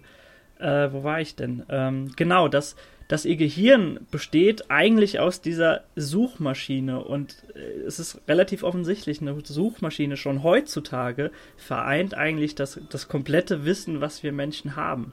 Mhm. Und äh, es wird ja auch sehr, sehr oft einfach gesagt, dass nicht das Wichtige ist, was gesucht wird und äh, ja, nach was der Mensch strebt an Informationen, sondern wie er danach fragt und äh, wie er sucht und äh, wie der Mensch sich verhält. Und darauf hat äh, Ava komplett eben Zugriff. Und äh, es fällt ja sehr, sehr früh sogar innerhalb des Films. Ich glaube, es ist sogar das erste Gespräch zwischen ihnen ähm, dass du mitbekommst, dass, dass Ava, als sie eingeschaltet wurde und verbunden wurde mit Blue Book im Grunde, äh, dass sie auf einmal sprechen konnte und dass er eigentlich gar nichts äh, installieren musste oder sich darum kümmern musste, monatelang, dass sie spricht. War doch so, oder? Ja, genau. Genau, also das, das, sie hat, sie hat durch diese künstliche Intelligenz, die er äh, bei ihr installiert hat, hat es ihr ausgereicht durch diese Suchmaschine, dass sie sich alles aneignen konnte und das menschliche Verhalten nachahmen konnte und auch sprechen konnte. Und das ist schon an sich, wenn, wenn wir mal in 30, 40 Jahren denken und wir haben teilweise ja schon die Technologie, um das zu erreichen, auch wenn wir vielleicht noch nicht so in dieser Form das machen können. Aber es ist schon beängstigend, aber auch faszinierend, dass das eventuell bald so möglich ist. Und ähm, also allein das äh, macht Ava natürlich zu einem Person will ich natürlich nicht sagen, aber zu einem sehr, sehr interessanten Charakter. Ja, ich finde vor allem da auch nochmal diesen ja, aktuellen Verweis Richtung Datenkraken und ja, so klar. sehr interessant, dass eben mm, auch genau. gesagt wird, natürlich hören nicht nur die NSA und so weiter die Daten ab, sondern auch die großen Konzerne wie Google und Facebook mhm. und sonst was. Aber die dürfen es nicht zugeben. Genau. naja, niemand darf das zugeben oder niemand will das zugeben zumindest. Ähm, ja, man kann sich eben eigentlich gar nicht vorstellen, was mit diesen Daten möglich ist. Und hier wird es dann mal ja, ausformuliert. Ja, das stimmt. Das war eigentlich ein, auch so ein sehr, sehr, ähm, sag mal, Zeit, zeitgleicher, zeitnah, aktueller Verweis. So. Ja. Ähm, und ich habe auch mal gelesen, dass Alex Garland gemeint hat, dass der Film äh, so sozusagen in der Morgenzukunft spielt. Also ähm, er hat irgendwie gesagt, wenn in zwei Wochen Google ankündigen würde, sie hätten eine KI gebaut, würden, mhm. würden, wäre das natürlich ähm, so ein kleines technisches Wunder. Allerdings würde sich aber auch niemand wirklich drüber wundern. Also das, mhm. es ist ja wirklich so viel schon möglich und das ist halt so der, vielleicht der nächste oder übernächste Schritt. Also es ist alles nicht so weit entfernt, wie auf dem Mars zu leben. Und selbst allem, davon wird ja heute schon geredet. Wenn du, wenn du einfach mal bedenkst, dass unsere heutige Technologie eigentlich in den letzten 30 Jahren entwickelt wurde und es natürlich auch exponentiell schneller geht immer, weil ja. wir natürlich auch die Plattform haben, um schneller zu arbeiten. Ähm, und äh, wir teilweise vor zehn Jahren in Asien äh, schon Roboter entwickelt haben, die selbstständig laufen können und äh, jetzt auch schon technisch, also von der Hardware einfach so weit sind, dass wir so, so im Kleinen schon künstliche Intelligenzen schaffen können, die aber so in einem abgeschlossenen Kreislauf existieren. Wenn du das beides äh, kombinierst, und ich glaube wirklich nicht, dass es noch so lange hin ist, ähm, trifft der Film eigentlich schon so die zeitgemäße Note, finde ich. Mhm. Ähm, also das, das, ist, äh, das ist nicht mehr so weit weg, wie ich ja. noch vor, äh, keine Ahnung, wann ist iRobot rausgekommen? 2006? Äh, irgendwie so. Nee, äh, ist länger her. Länger? Glaube ich. Also was beispielsweise eben jetzt ein iRobot mit den Straßennetzen und so aufwirft, da, da denkst du dir, okay, da bist du noch weit in der Zukunft. Aber hier kommt dir das ver vertraut mhm. nah vor zumindest. Und wenn wir mal ähm, von Avas Körper so ein bisschen noch weitergehen, ähm, fand ich da vor allen Dingen auch das Sounddesign extremst interessant, weil sie fast keine, ähm, du hörst keine mechanischen Bewegungen so an sich, wie man das zum Beispiel eben auch bei iRobot bei den Robotern hatte, immer dieses, mhm. Äh, keine Ahnung, das Knie bewegt sich und dann hörst du immer dieses Wut, wie bei so einem ähm, bei so einer Hydraulik. Hebebühne, genau, Hydraulik, ähm, das hört man ja ganz oft bei Roboter-Designs und bei ihr wurde das komplett weggelassen eigentlich. Du hörst aber ganz oft bei Bewegungen so ein Surren und Brummen. Ja, so, so eine Sensormotorik irgendwie, die genau. so ein bisschen auf der Tonebene gehörst. Und das hat mir wirklich verdammt gut gefallen. Also das ist eine der, der Sachen, ähm, die ich wirklich sehr, sehr mochte, weil die eben auch so subtil sind und äh, weil auch so ein bisschen mal was Neues eben auch probiert wurde. Und ich kann nicht erklären, woher diese Summen kommt und so, und das ist mir aber auch eigentlich total egal. Ich finde, mhm. es ähm, passte auch sehr gut zu ihrem, ja, natürlich logischerweise futuristischen Roboterkörper. Mhm. Das war alles sehr schön gemacht. Und ich weiß noch, dass du direkt nach dem Kino gesagt hast, ähm, dass du es super fandst, dass in den Gesprächen mit Caleb ihre Stimme immer klar ist mhm. und Calebs Stimme, dadurch, dass er vor dieser Glaswand sitzt mhm. und so, so ein bisschen Verzerrt. verhallt oder verzerrt ja. ist und so. Und genau. dadurch ihre Stimme eigentlich menschenähnlicher oder natürlicher wirkt als seine. Mhm. Was irgendwie mhm. auch ja, sicherlich förderlich ist, ja. also, um, um, diese genau. Illusion genau. auch anzunehmen. Für die Hörer, die den Film noch nicht gesehen haben, achtet da wirklich mal drauf, weil es ist auch wieder extrem subtil. Also es muss einem gar nicht unbedingt auffallen. Und mir ist es dann irgendwann in der zweiten oder dritten Ava-Session mal aufgefallen, dass, weil Caleb ja in diesem Glaskasten sitzt, sich einfach seine Stimme so ein bisschen anhört. Und das ist auch mhm. schön, wie damit gespielt wird.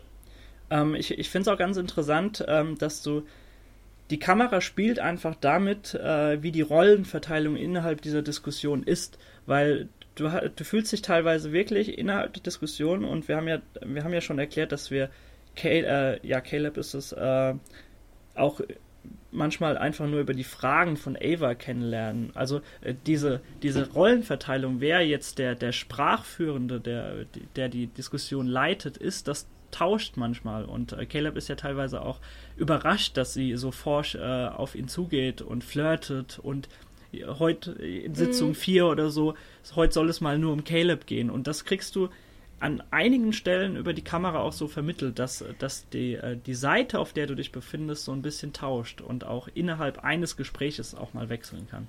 Da würde ich dann jetzt vielleicht ganz gern in den Part wechseln, wo wir über alle Details reden, weil man da auch, also könnte ich jetzt eine perfekte Überleitung machen zu was, was aber zu weit ja, geht. Ja, genau. Dann tun wir das. Okay, dann jetzt für alle Leute, die den Film nicht äh, kennen, bitte abschalten, ähm, falls wir oder euch. Spoilern lassen. Oder spoilern lassen natürlich. Äh, wir hoffen, wir haben euch so ein bisschen auf den Geschmack gebracht für den Film, falls euch die Sachen interessieren. Und ähm, ja, worauf wollte ich jetzt eingehen? Genau, das. Ähm, äh, es werden ja immer diese Ava-Sessions angekündigt. Es wird immer gesagt, Ava-Session 1, 2, 3. Und dann die siebte ist am siebten Tag. Und die findet ja tatsächlich statt, obwohl äh, Ava ja schon draußen ist. Ähm, Nathan ist schon tot und äh, Caleb ist irgendwie eingesperrt. Und da wird aber eingeblendet Ava Session 7. Und das deutet halt so ein bisschen an, dass nicht ähm, Caleb bestimmt, wann die Session stattfindet, sondern Ava bestimmt, wann die hm. Session äh, stattfindet. Hm. Also dass da eben nochmal eigentlich ähm, dieser Perspektivwechsel angedeutet wird. Es geht. Ja.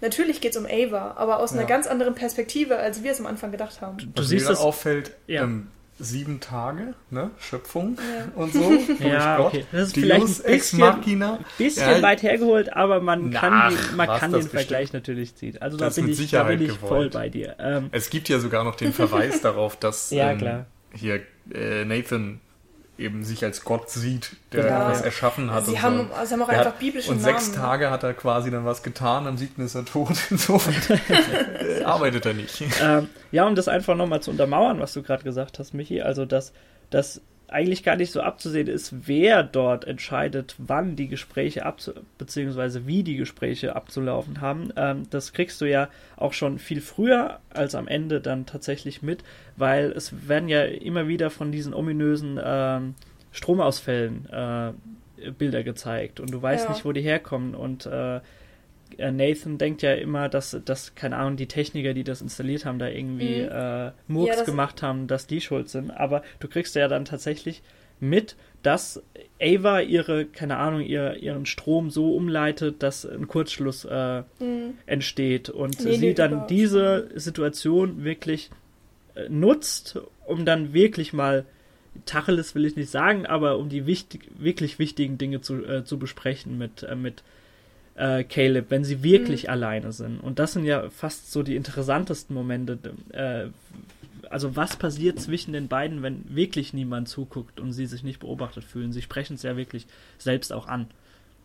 Hm. Ja, da war mir tatsächlich von Anfang an schon klar, dass Ava das Ja, auslöst. natürlich. Also, also ja. ich will auch nicht sagen, auch dass, genervt, da, dass ähm, jeder Plot-Twist äh, nicht vorhersehbar war, ja, aber genau. ich fand es trotzdem, dass es äh, an sehr vielen Stellen, auch wenn ich wusste, dass es wahrscheinlich so ablaufen wird, auch aufgrund einfach unserer Seherfahrungen und äh, Gewohnheiten und dass wir das mittlerweile so gewohnt sind, ich fand es mhm. trotzdem nicht, äh, nicht äh, ja, äh, vorausblickend irgendwie inszeniert, sondern trotzdem noch spannend aufgegriffen, einfach innerhalb der, in der Szene. Also das haben sie trotzdem ganz gut gelöst, auch wenn ja. man es manchmal vorhersehen kann.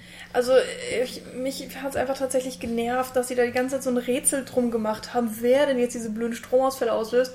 Und ich habe nach dem fünften Mal gedacht, oh Leute, das ist doch, warum ist das denn jetzt so verdammt wichtig? Es ist doch so unglaublich klar, dass sie es auslöst. Und vor allem siehst du sie auch. Ja. Also sie macht ja wirklich teilweise so eine Handbewegung zu Sensoren auf ihrem ja. Stuhl oder so ja. vorher, ja. dass du dann genau siehst, was kommt. Es das fand ich auch ein bisschen merkwürdig. Noch nicht mal subtil gelöst, weil ansonsten hätte mich das weniger gestört. Aber dadurch, dass es irgendwie fast schon mit dem Silberteller dir präsentiert wurde, dass sie da ihre Hand auf die Induktionsplatte legt und dann so, fups, ist der Stroh weg. Es war so, ach ja, okay. Naja. Ähm, nur eine der Sachen, die mich tatsächlich an dem Film so ein bisschen genervt haben. Das habe ich auch so ein bisschen rausgebracht, weil ich mich manchmal für ein bisschen dumm gehalten äh, oder verkauft gefühlt habe und ähm, gleichzeitig hast du es mit diesen absoluten Genies zu tun, also Caleb und Nathan, und du willst mir ernsthaft erklären, dass beide irgendwie nicht checken, dass Ava das macht, obwohl sie halt die ganze Zeit da sind und sie über Monitore ähm, äh, beobachten und so weiter. Und es ist ja auch nicht die erste KI. Das lernen wir ja auch dann ziemlich schnell, beziehungsweise was, mhm. auch, was ja eigentlich klar war. Ava kann ja nicht das erste Modell gewesen sein. Das wäre ja, ja. Und sie soll auch ja nicht das Endstadium sein. Also es ist eigentlich genau. nur eine Phase, was weiß ich, 5.0 oder 5.1. Ja. Ähm, ja. Dementsprechend weißt du auch nicht, wie viele Arten von Calebs schon mal da waren. Also ich meine jetzt nicht äh, ein Klon, sondern einfach andere Menschen, die dafür da waren, die KIs zu testen. Ähm, da gab es wahrscheinlich auch ganz viele schon. Ganz interessanter Punkt, wenn wir da schon sind. Wann, zu welchem Zeitpunkt habt ihr denn äh, für euch selbst realisiert, dass die diese,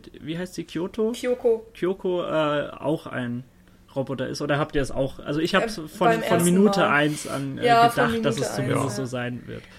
Genau, also ja. als sie äh, Caleb aufweckt, glaube ich. Ja, das ist das, das erste so, Mal, wo ja, sie kommt, ne? genau. Genau, da habe ich das zum ersten Mal gedacht und absolut sicher war ich mir dann spätestens, als sie das Glas mhm. umgeschmissen mhm. hat. Ja. Also die Erklärung war einfach so dürftig. Ja, das stimmt. Ja, es liegt auch wirklich einfach an der Bewegung von ihr. Also ja, sie, also es ist nicht mechanisch, aber es ist auch nicht menschlich. Das fand ich sehr interessant, wie das gemacht war. Aber mhm. es war auch wiederum deutlich genug, dass du sofort gesehen hast, okay, irgendwas stimmt nicht, ja, das ist dann bestimmt auch äh, eine KI. Und dass sie dann auch wirklich kein Wort geredet hat. Also deutlicher ging es dann, glaube ich, auch nicht. Und vor allem, warum sollte sie da sein? Warum hält hm. der Typ sich eine Bedienstete in seinem übelsten Geheimlabor? Das macht überhaupt Genau, also ich, ich finde insofern auch viel interessanter, warum macht uns der Film das so deutlich? Weil ich glaube irgendwie nicht, dass es Zufall ist. Also, dass Alex Garland sich gedacht hat, oh, das wird bestimmt niemand wissen. Also, dafür ist es zu offensichtlich. Hm. insofern ist vielmehr die Frage, warum versucht er nicht, uns zu überraschen, sondern gibt uns irgendwie direkt so deutliche Hinweise. Da habe ich ehrlich gesagt keine Antwort drauf. Vor allen Dingen, weil ich auch immer noch nicht sicher bin, ob es wirklich so gewollt war. Es gibt dann ja auch noch diese Enthüllungsszene von Kyoko.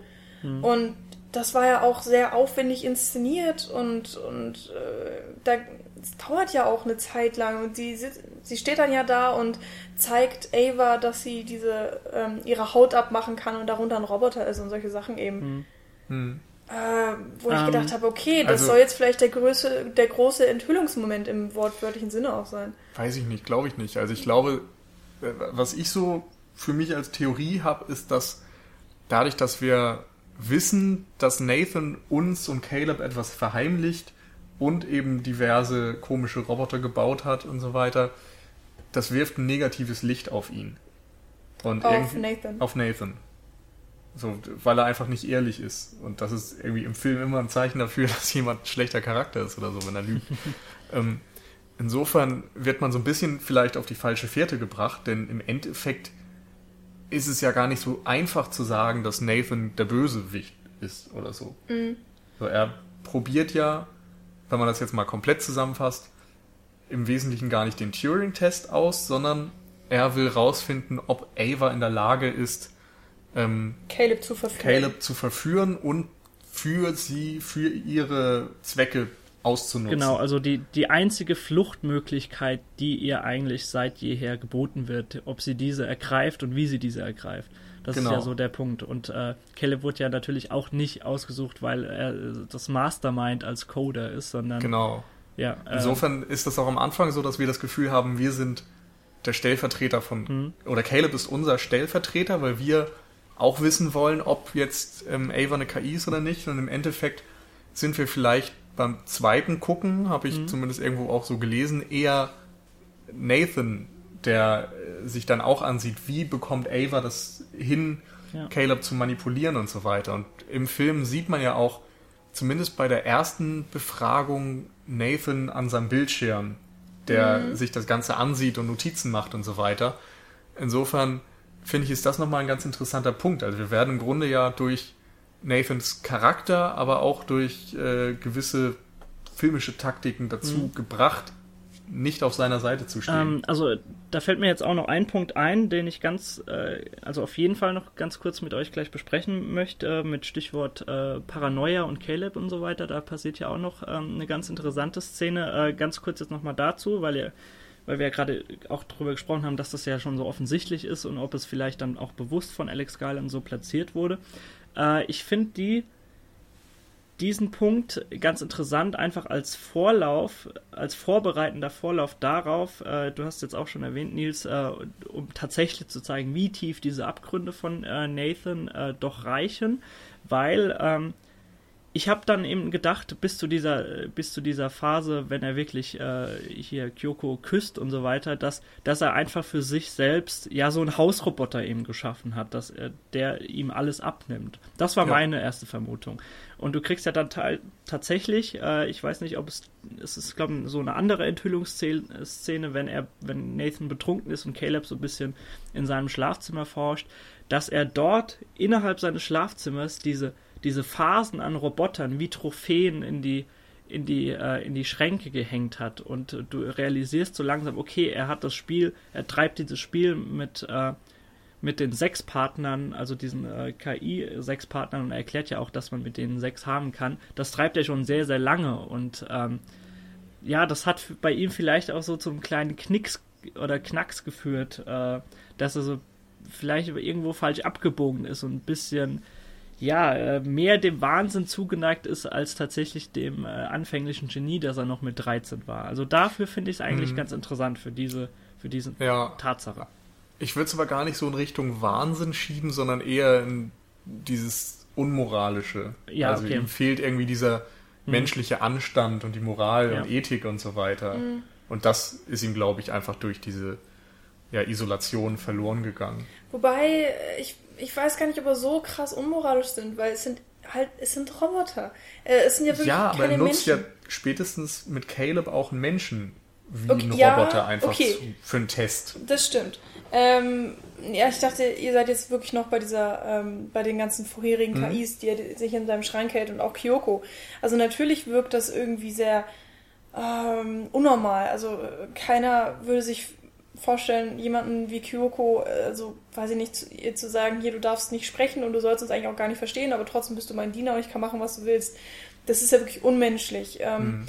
Aber wenn man sich in die Perspektive versetzt, dass das eigentlich ein Roboter ist, dann finde ich, ist das schon wieder komplett was anderes. Aber da sind wir ja genau wieder bei dieser interessanten Frage, wo genau. beginnt Menschlichkeit ja. und wo ja. sind noch mhm. Maschinen? Also darf man Maschinen einfach behandeln, wie man will? Mhm ich meine, es gibt ja diese Ausschnitte, wo einer der Roboter versucht, irgendwie rauszukommen mhm. und sich die diese Roboterarme auch völlig ja. zerstört beim Prügeln auf die Tür ja. und lass mich raus, brüllt und so weiter. Mhm. Und wer da nichts fühlt und denkt, naja gut, ist halt nur eine Maschine, genau. weiß ich nicht. Also das, der, der hat ja, vielleicht auch Also es sind auf jeden Ansicht. Fall Szenen, die, die diese, diese, die Fragen nach Mensch, Menschlichkeit nicht nur jetzt auf die Sitzung mit Ava äh, reduzieren, sondern wirklich in verschiedene Facetten, verschiedene Ebenen des Films etablieren. Und dafür finde ich einfach diese, diese zu Beginn natürlich sehr offensichtlich gesetzten äh, Plotstrukturen trotzdem interessant, weil es jedes Mal wieder in unterschiedlichen Facetten eben diese grundsätzliche Diskussion aufgreift. Von mhm. daher hat mich mhm. das jetzt auch nicht gestört. Nee, ähm, gerade also gerade diese Moral ist, finde ich, dann auch so die letztendliche Frage des Films. Also wie weit darf man gehen für seine Ziele? Mhm, genau. Ja. Und Nathan geht eben über Leichen im Grunde. also im übertragenen Sinne natürlich, aber der ist schon verdammt skrupellos. Caleb hintergeht Nathan für seine Ziele und mhm. bricht eben auch den Vertrag, den er unterschrieben hat und so weiter. Und Ava, ja, lässt im Grunde auch, geht tatsächlich über Leichen, tötet ja. Nathan mhm. und lässt ja auch Caleb zum Sterben zurück. Ja. Insofern machen sich im Grunde alle Figuren auch moralisch irgendwo schuldig. Mhm. Und das ist die viel größere Frage mhm. als die der Menschen, Roboter, sonst ja, was Situation. Lustigerweise ist ja genau das auch wieder menschlich, dass Menschen Fehler machen, auch wenn sie genau wissen, das wäre eigentlich ist das gerade ganz dumm. Also auch. Ähm, das ist ja vor allem auch dieser Überlebens- und Freiheitsdrang. Ja, und eben auch ein bisschen Egoismus dabei, weil ja. Ähm, Caleb zum Beispiel auch ja was Egoistisches getan hat, dadurch, dass er Eva freigelassen hat, weil er wollte sie auch für sich selbst so. Ähm, er hat sich das vielleicht nicht unbedingt vorgestellt, dass sie dann so im Alleingang weggeht.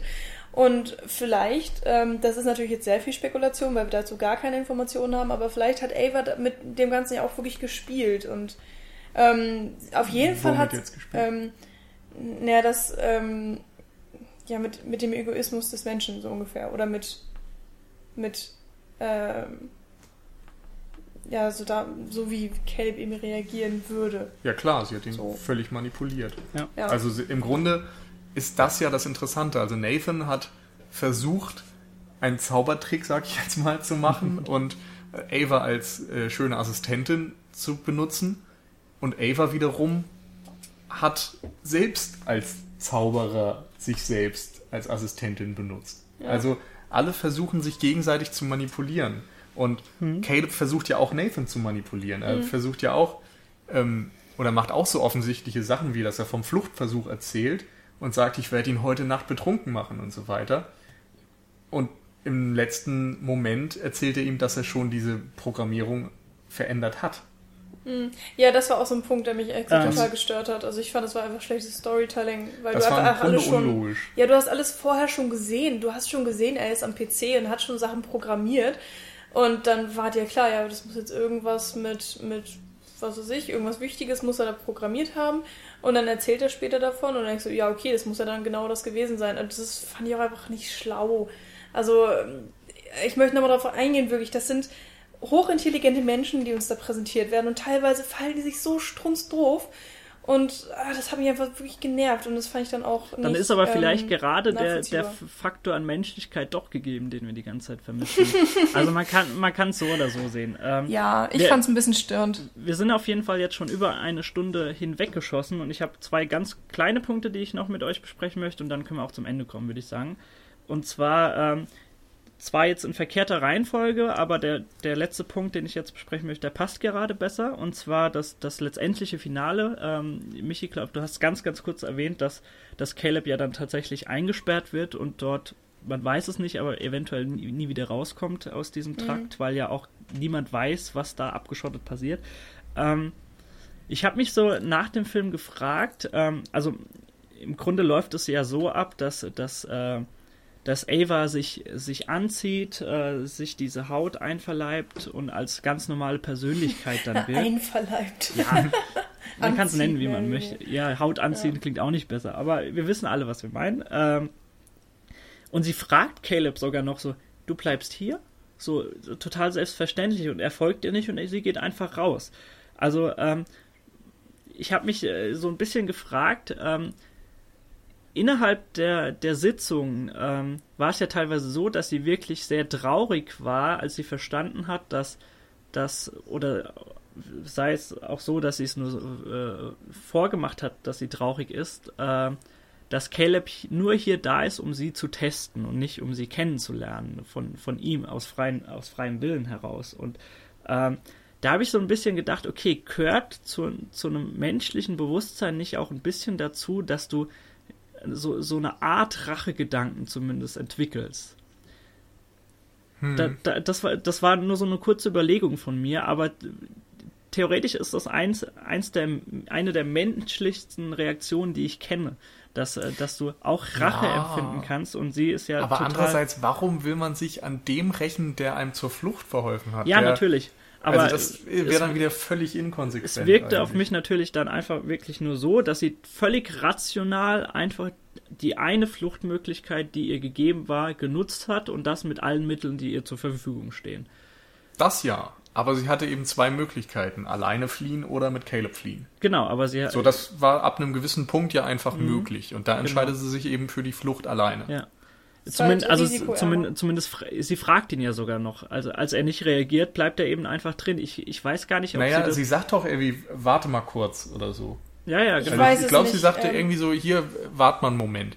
Und geht dann eben sich umziehen. Und im Grunde habe ich die ganze Zeit damit gerechnet, dass sie sich eben wie ein Mensch anziehen will und dann zu ihm zurückkehrt, um mhm. zu zeigen, so jetzt, ja. jetzt können wir zusammen sein. Ich bin jetzt auch Mensch. Ich fand es auf jeden Fall auch ein bisschen undurchsichtig, äh, was weil sie hat auch diesen Satz wirklich gesagt, so, you wait here. Und es war auch so eine halbe Frage. Und es war so, hä, ist das jetzt eine Aufforderung? Weil du weißt einfach, das Mädel kann dich auch einfach mal umbringen, wenn sie es will. Und ähm, ja, ne, mhm. dann traust du dich als, als kleiner Caleb da jetzt auch nicht, ihr zu widersprechen oder zu sagen, so, ich will mit dir kommen. Und äh, was soll man denn da, was soll man denn da sagen? Das ist nee, ich weiß, ich fand eher, dass er ihr einfach vertraut hat. Mhm. Aber gut, ja. Also, das ist natürlich schwierig. Halten wir fest, ihr, ihr würdet es dann eher einfach äh, konsequent äh, durchgezogen, das, das, das Finale des Filmes einfach sehen. Also, dass sie einfach ihre Fluchtmöglichkeit genutzt hat und äh, Caleb möchte ja. einfach nicht mitkommen, okay, dann geht sie eben alleine. Nee, In, nee eben achso, nicht. Ich nicht. sage, okay. Caleb wartet, dass sie sich umzieht, weil sie ihm gesagt hat, ich also im übertragenen Sinne, ich gehe mich kurz umziehen, komme dann wieder. Mhm. So habe ich zumindest diesen Satz, you wait here, interpretiert. Aber den, und dann sie, wartet er drauf, dass sagt sie zurückkommt. Ja tatsächlich, sie sagt noch einen Satz, wenn sie komplett angezogen ist, zur Tür geht und nochmal zurückguckt. Da sagt sie auch einen Satz mit, du bleibst hier, Fragezeichen. Ja, aber da kann er ja auch nichts mehr dran machen. Doch, sie könnte, also, er könnte ihr nachlaufen, aber er ist einfach Nee, da ist doch die Tür schon zu. Nee, nee, nee. Oder nicht? Ich glaube es, ich bin zu 99% sicher, dass sie, während sie noch in diesem Raum ist und noch nicht zur Tür hinaus ist, äh, ihn anspricht, ob er mitkommt. Also bleibst du ja, hier? Weiß ich nicht, aber ich meine, das ist, die ist ja jetzt nicht dumm. Die weiß schon, dass wenn er jetzt nicht mitkommt, dass er da drin ist und dass er nie wieder rauskommt. Genau. Deswegen. So, insofern ist es jetzt nur, finde ich, schon ein bisschen fragwürdig zu sagen, naja, er hatte ja die Möglichkeit, zehn Sekunden lang mitzukommen. Wenn er da nicht will, dann gehe ich halt alleine weg und lasse ihn da sterben. Das war ja, bestimmt das, was er wollte, weil er nicht hinterhergelaufen ist.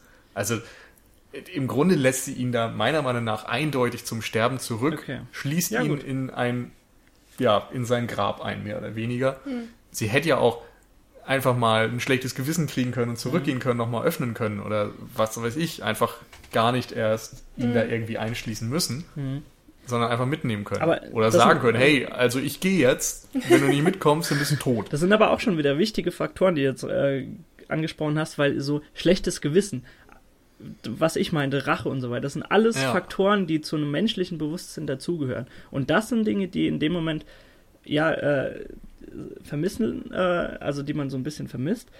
Ähm, und sich dann im letzten Moment wirklich nur fragt, okay, gibt es nicht doch noch einen Unterschied zum menschlichen Bewusstsein und äh, also zwischen menschlichem Bewusstsein und zur künstlichen Intelligenz? Ich finde das mhm. ganz nett, dass das in der allerletzten Sekunde wirklich nochmal so angereichert wird durch diese Fragen, die nur, die dir zwar nur so unterbewusst äh, vorkommen, aber trotzdem präsent sind. Aber äh, um ich jetzt. aber, also da muss ich dann auch nochmal was sagen.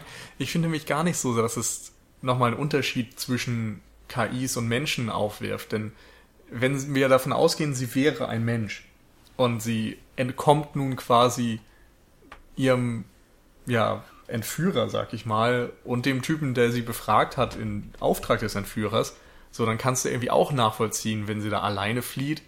Und weiß ich nicht, also ich finde, das hat nichts unbedingt von der KI, dass sie da kein Mitleid hat, wenn du mhm. schon sagst, vielleicht ist es Rache und so weiter. Also es könnte einfach eine menschliche Reaktion sein.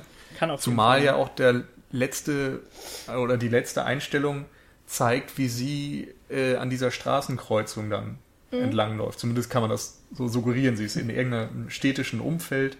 Das ist auch schön, oder? Das, da. das, das, höchste der Gefühle eines Roboters ist, an der Kreuzung zu stehen und Menschen zu beobachten. Ja, genau. Aber es ist eben auch wieder, im Grunde ist es auch wieder menschlich. Ja, also klar. sie möchte eben im Gegensatz zum Beispiel zu Nathan nicht weg von der Zivilisation und kapselt sich ab, sondern sie, sie möchte zu rein. den Menschen hin, was ja eigentlich wieder eher menschlich ist als etwas, was man Maschinen zuschreiben würde. Mhm. Und das finde ich, ja, keine Ahnung. Ich, mhm. Aber wie gesagt, ja, für mich geht es gar nicht so um diesen Kontrast Mensch-Maschine. Für mich geht es eher darum, letztendlich, wer hat Recht und wer hat unsere Sympathien ja. von diesen ganzen Figuren. Aber ich finde es generell einfach interessant, dass der Film uns einfach dazu treibt, über genau das, was wir jetzt besprechen, zu reden. Und äh, allein das finde ich sehr, sehr schön. Ganz, ganz kurz, allerletzter Punkt. Ähm, und zwar äh, die Szene mit, mit der Paranoia. Und zwar äh, geht es tatsächlich. Aber einmal, dann möchte ich vorher noch. was ist denn jetzt eure Meinung? Also, wenn ich das schon so auf dem Silbertablett präsentiere. Wer hat recht? Wem gehören eure Sympathien? Bei mir Boah. tatsächlich gar keiner. Ähm, das ist vielleicht auch der Grund, warum mir der Film generell nicht so gut gefällt. Und ähm, ich weiß, ich finde es extrem schwierig. Also ich sehe das generell auch so, eher so wie du, Nils. Ähm, was jetzt? Ne, was du eben alles gesagt hast. alles. Ja, ähm, ich muss das jetzt ja nicht unbedingt wiederholen. Und generell finde generell finde ich es halt interessant, dass äh, für mich auch klar geworden ist am Ende des Films, dass ja der Turing-Test einfach funktioniert hat. Ähm, also, dass, dass sie die perfekte KI ist, wenn auch, ja, sie ihren Erschaffer umbringt. Und das ist ja auch nochmal so ein interessantes Ding. So, ähm, so, äh, was, das wollte ich auch noch sagen, aber das lasse ich jetzt halt so ein bisschen weg. Nur, dass eben, ähm, Meinst wie bei Oppenheimer und der Bombe so ungefähr. das Frankenstein-Thema ist ja auch so ein bisschen. Ja, aber das passt ja da eigentlich gar nicht wirklich ja, rein. Das, das ist ja ähm, komplett eigentlich gegenteilig. Aber egal. Ähm, lassen wir das einfach. Okay, äh, um deine Frage ganz kurz zu beantworten. Ich habe mich nach wie vor auch am Ende des Filmes eher wie, wie ein ja, emotional berührter, aber immer noch Beobachter eines Experimentes gefühlt, der nachvollziehen kann, warum Caleb sich so verhält, wie er sich verhält, aber auch Ava. Und deswegen würde ich jetzt nicht sagen, dass meine, meine Emotionen oder meine Gefühle äh, zu irgendeiner Seite tendieren ähm, von diesen beiden Personen. Also ich habe ja schon von Anfang an gesagt, Oscar Isaac war mir eh ein bisschen suspekt und ähm, ja. ich finde, äh, so wie sie es am Ende gelöst haben, war es gut. Also ich, ich, ich äh, emotional eingebunden habe ich mich gefühlt und äh, ohne zu sagen, äh, die oder die Seite habe ich präferiert. Hm. Für so. mich haben sich einfach alle so ein bisschen dumm verhalten. Also jetzt Oscar, also ne, Caleb und Nathan, das war einfach alles so ein bisschen dämlich. Und bei Ava, die hat man auch einfach, ich finde, man hat die auch alle Charaktere einfach nicht gut kennengelernt. Und bei Ava, ich meine, sie bringt dann auch Nathan um. Wie, wie, hm. wie soll man dann noch auf ihrer Seite sein irgendwie? Andererseits natürlich schlägt sie sich frei. Aber. Hm. Also ich finde eben gerade den Punkt interessant. Wir haben eigentlich keine Charaktere, aber wir haben die Taten. So, wir wissen, dass Nathan eben skrupellose Dinge vollbracht hat, dass er ähm, gewisse ja, Grenzen überschritten hat, dass er Leute ausgenutzt hat. Mhm. Aber er hat dies eben getan um der Wissenschaft willen. Mhm. Und er hat eigentlich keinem Menschen in dem Sinne groß geschadet. Also mhm. Also Caleb wäre ja ne, sein Assistent gewesen am Ende und er hätte eben sagen können, hey, das hat alles funktioniert mhm. und die KI hat den Test irgendwie bestanden und so weiter, alles gut.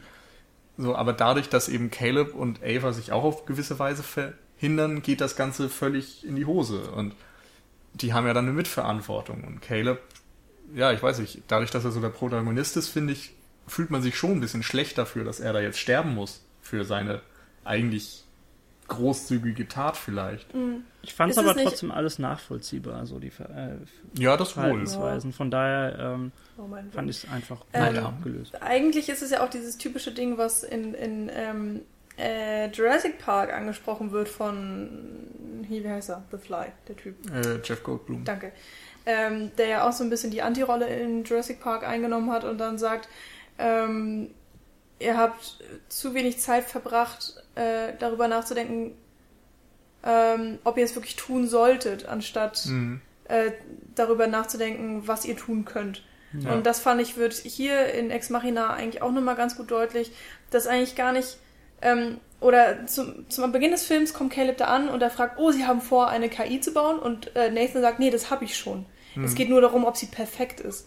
Und das fand ich halt so interessant. Du wirst mhm. schon vor veränderte Tatsachen gesetzt, du hast die sehr gute KI schon und äh, das ist auch nicht mehr rückgängig zu machen. So, ähm, damit muss jetzt halt umgegangen werden, weil der Zustand ist schon da und niemand konnte Nathan davon abhalten, weil er in seinem Größenwahn hat es halt einfach mal gemacht, weil er ja. kann, er kann das und er macht das, weil wenn, er die Möglichkeiten hat. Wenn er es nicht macht, macht es wahrscheinlich irgendwann andere. Das wahrscheinlich auch. Und ähm, das fand ich auch mal, ist auch so ein bisschen so dieses typische Sci-Fi-Ding, was da mhm. ähm, angesprochen wird. Das fand ich wirklich sehr schön. Auch sehr subtil, eigentlich. Also, äh, in Anbetracht der Tatsache lasse ich den letzten Punkt jetzt einfach äh, hinten überfliegen. Äh, Was wolltest du denn noch sagen? Das war im Grunde eigentlich nur die Szene, wenn du, wenn du siehst, dass er diese Narbe hat und tatsächlich selbst sich fragt, ob er überhaupt Ach menschlich so. ist und dort äh, ja. wenn er sich, sich selbst aufschlitzt und so weiter. Ja. Aber ähm, nur für die Zuhörer, falls ihr, falls ihr noch den, falls ihr noch da seid und den Film eben noch schaut, könnt ihr darauf gerne mal achten. Alle anderen, äh, ja, das würde jetzt zu weit führen und wir sind jetzt auch schon so schön am Ende gewesen. Deswegen möchte ich auch nur ein generelles Fazit einfach nochmal ziehen. Im Sinne von, dass ich eigentlich genau das bekommen habe, was ich erwartet habe, nämlich so ein Drei-Mann, eventuell auch dreieinhalb, Vier-Mann Kammerspiel in, in einem Science-Fiction-Plot, der für mich äh, ja bewusster da war als für dich, eventuell Nils, beziehungsweise äh, stringenter genutzt wurde, eventuell könnte man sagen ich, ich habe bei diesem Film einfach wieder, und äh, da kommt auch vielleicht so der, der Vergleich zu Her äh, auch äh, auf, auch wenn, wenn er vielleicht ein bisschen gewagt ist, aber für mich, äh, ich habe bei diesem Film wieder gemerkt, äh, warum ich mich damals so sehr für Science Fiction interessiert habe. Und das war nie, also ich bin natürlich nicht abgeneigt von diesem Krach-Bumm-Action-Spektakel von Science-Fiction-Filmen. Da haben wir auch sehr, sehr gute Vertreter mittlerweile. Aber ganz zu Beginn des, äh, meiner Zeit und wo sich meine Filmleidenschaft so ein bisschen etabliert hat, bin ich erstmal so zu den Filmen gekommen, die abseits äh, der Action und so weiter Science-Fiction-Plots äh, aufbauen im Sinne von Parallelwelten und metaphorischen äh, äh, Szenarien und Szenarios, äh, wo du dich fragst, okay, was wäre, wenn?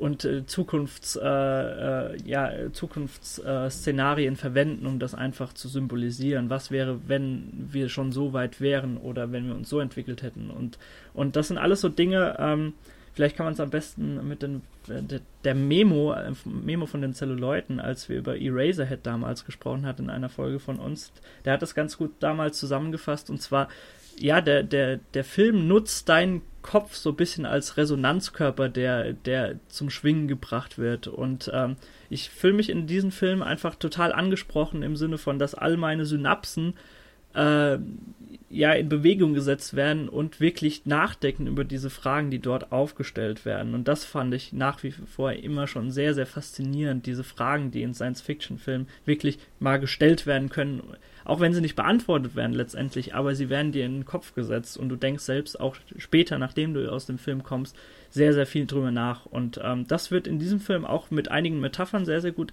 aufgefangen. Äh, man kann vielleicht äh, mal diese, diese Schach-Metapher verwenden, also ob, ob es tatsächlich nur ein Computer ist, der perfekt Schach spielen kann, oder selbst ein Computer ist, der weiß, dass er gerade Schach spielt und wie er Schach spielt. Also nochmal diese, diese Differenz zwischen Menschlichkeit, menschlichem Bewusstsein und künstlicher Intelligenz. Was jetzt nur so ein ganz, ganz kleiner Faktor ist, aber wir, es ist natürlich auch durch die Dis Diskussion schon herausgekommen und äh, deswegen fand ich den Film sehr, sehr faszinierend und habe mir ihn sehr gern angeguckt und äh, habe genau das bekommen, was ich wollte und deswegen bin ich sehr glücklich aus dem Kino rausgekommen. Das ist sehr schön für dich, Dani. Ähm, ja, ich war bei Ex Machina von vornherein schon skeptisch. Auch nach dem ersten Trailer habe ich gedacht, so, ach nee, das ist wahrscheinlich zu wenig. Und ähm, so kam es bei mir dann tatsächlich auch. Ich äh, kam aus dem Kino raus und habe gedacht, ja gut, das große Ganze ist einfach äh, nicht so das Tolle. Und ähm, trotzdem gibt es viele, viele kleine Sachen, die mich an dem Film wirklich faszinierend, die ich mag, die ich jetzt auch im Podcast immer wieder mal angesprochen habe. Sei es so, so eine Kleinigkeit wie das, äh, das Sounddesign an manchen mhm. Stellen oder dann eben so die, die kleinen Gedankenspiele oder sowas eben in der Art. Ähm, die fand ich toll.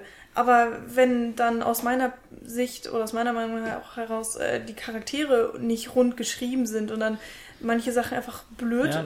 auch vom, vom Drehbuch vor, her sind. Vor allem eben in einem so. Kammerspiel, ne, wo die Charaktere ja, so wichtig sind einfach. Genau, und dann fand ich die Kamera zumeist eigentlich auch langweilig. Mhm. Ähm, weil, ja, sie hatte das abgebildet, was man sehen wollte, aber ansonsten war da kaum Spielerei. Mhm. Ähm, das war mir leider alles wirklich viel zu wenig, auch wenn ich die Schauspielerleistung wirklich toll fand. Also vor allen Dingen ähm, Alicia Wakanda, ähm, da sind wir jetzt drüber hinweggekommen, aber die hat ja perfekt gespielt. Ähm, immer dieses Nuance-Spiel zwischen roboterhaften Bewegungen und gleichzeitig aber auch extrem menschlich. Ähm, mhm. Das war wirklich wunderschön mit anzusehen die ganze Zeit lang. Aber es hat mich nicht gefesselt. Also alles, alles zusammen hat immer noch mal ein Stücken gefehlt, um mich äh, zu begeistern. Und ähm, das finde ich letztendlich sehr schade, aber habe ich irgendwie auch erwartet. Ich weiß gar nicht warum. Trotzdem ähm, hoffe ich, dass da noch mehr kommt von Alexander Garland. Also ähm, Alex. Alex, Alex Garland, achso, nicht Alexander. Na gut. Ähm, er hat jetzt irgendwie schon ein neues, äh, neues Regiewerk angekündigt, Annihilation oder sowas für in zwei Jahren. Ähm, Drehbücher wird er wahrscheinlich auch noch schreiben, das kann er meiner Meinung nach ja, besser. Angeblich für den neuen Halo-Film, falls er dann ja. doch irgendwann kommt. Schauen wir mal. Ähm, ja, ich bin gespannt. Ex Machina muss ich jetzt wirklich keinem empfehlen, glaube ich. Ja, ich stehe letztendlich, wie man das wahrscheinlich mitbekommen hat, so ein bisschen dazwischen. Mir hat der Film nicht ganz das geboten, was ich mir erhofft habe, aber trotzdem fand ich ihn recht ordentlich zumindest und würde ihn auch irgendwie empfehlen. Ich habe vor allem das Gefühl, dass eine zweite Sichtung bei mir nochmal irgendwie interessant sein könnte. Also mhm. ich teile auf der einen Seite zwar schon so Michis Kritikpunkte, dass die Charaktere nicht ganz ausformuliert sind und dass eben auch viel über die Dialoge passiert und sehr wenig über Bildsprache und ähnliches. Ähm, aber ja, im Endeffekt fand ich alleine, dass wir jetzt so lange drüber geredet haben, mhm. drückt das ja auch aus, dass er eben schon Potenzial bietet für eine Auseinandersetzung. Und wenn ich dann weiß, dass das es eben nicht unbedingt mit ähm, wissenschaftlichen und technischen Fragen äh, sich auseinandersetzt, sondern eher mit Moral, dann gehe ich da vielleicht auch beim zweiten Mal nochmal ein bisschen anders ran. Ähm, der Teaser äh, oder der Trailer war da auch teilweise sehr irreführend, weil er wirklich Sachen angesprochen hat, die ja, das, in eine ganz andere Richtung es, es gehen. Es wirkte vor allem auch teilweise mehr so in Richtung Hell 9000 von 2001, ja. gerade dieses rote Licht, was man dann auch sieht, ist, denke ich, schon eine Anspielung. Ähm, was ich noch nennen wollte, was ich noch nicht getan habe bisher, ist äh, der Score. Den fand ich noch sehr gelungen. Ähm, erinnert teilweise echt an Pink Floyd und so instrumentalen Post-Rock und sowas. War sehr schön. Da muss ich an die Tanzszene denken. Ah, wie schön. Ja, Jeder Film, in dem getanzt wird, ist gut. Fertig. Ach, was. äh, ich habe auf jeden Fall nachher herausgefunden, dass einer der Komponisten bei Portishead also einer britischen Band, aktiv ist. Ach so, die, ah ja, genau. Hm. Ja, cool people know what I'm talking about. Nils ist aber ein kleiner Musiknerd und das muss er ab und zu auch mal raushängen lassen. Genau. Ich hätte das eine Ding zum Beispiel total an Dark Side of the Moon erinnert. Ja, ich glaube, das ist das sogar ist diese Paranoia-Szene, die Daniel dann letztendlich doch nicht angesprochen hat. Ja, genau. So, Gut, schönes Schlusswort. Dann bleibt mir nur noch zu sagen als Moderator, dass ihr gerne uns antworten könnt, wie ihr den Film fandet. Ob ihr findet ihr beispielsweise einen Vergleich von der Qualität her zu Her äh, völlig aus den Wolken gegriffen oder hat er euch genauso gefesselt? Wie fandet ihr dieses Gedankenexperiment verpackt in einem Kammerspiel, in dem äh, die Schauspieler und Charaktere sehr, sehr gut agiert haben und dennoch so ein bisschen äh, Charaktertiefe missen lassen haben. Wie fandet ihr das? Und ihr könnt uns natürlich das alles äh, auf unserer Seite www.sinnecouch.net mitteilen, aber auch auf anderen Wegen, beispielsweise bei Facebook, über Twitter und natürlich bei iTunes könnt ihr uns auch finden. Dort gerne liken, bewerten, da freuen wir uns natürlich immer, dass wir ein bisschen höher kommen in der Wertung. Und ähm, wer uns ganz, ganz toll findet und äh, wessen Synapsen jetzt auch angeregt wurden nach dieser Diskussion, kann uns natürlich auch eine kurze, kleine, bündige Mikrospende zukommen lassen über Flatter. Da freuen wir uns natürlich sehr. damit können wir unsere Serverkosten bezahlen und äh, umso länger und äh, farbenfröhlicher für euch podcasten. Und das war's dann auch schon wieder für heute. Und nächste Woche, ich glaube, da haben wir einen ganz netten Film für euch. Ja, da schlagen glaub, wir uns wahrscheinlich erst. haben wir auch wieder ein bisschen Science Fiction dabei. Genau, also wir werden uns eventuell so. ein bisschen drüber drum schlagen, wer dort letztendlich in diesem Podcast äh, sitzen wird, aber mit, mit genügend Schmiergeld und so weiter wird das schon geregelt. Von daher äh, wünschen wir euch jetzt erstmal noch äh, eine schöne Woche, geht ordentlich ins Kino, auch am Donnerstag. Und äh, dann sehen wir uns und hören uns vor allem nächste Woche wieder. Ja, bis dahin. Ciao, ciao. Tschüss. Auf Wiedersehen.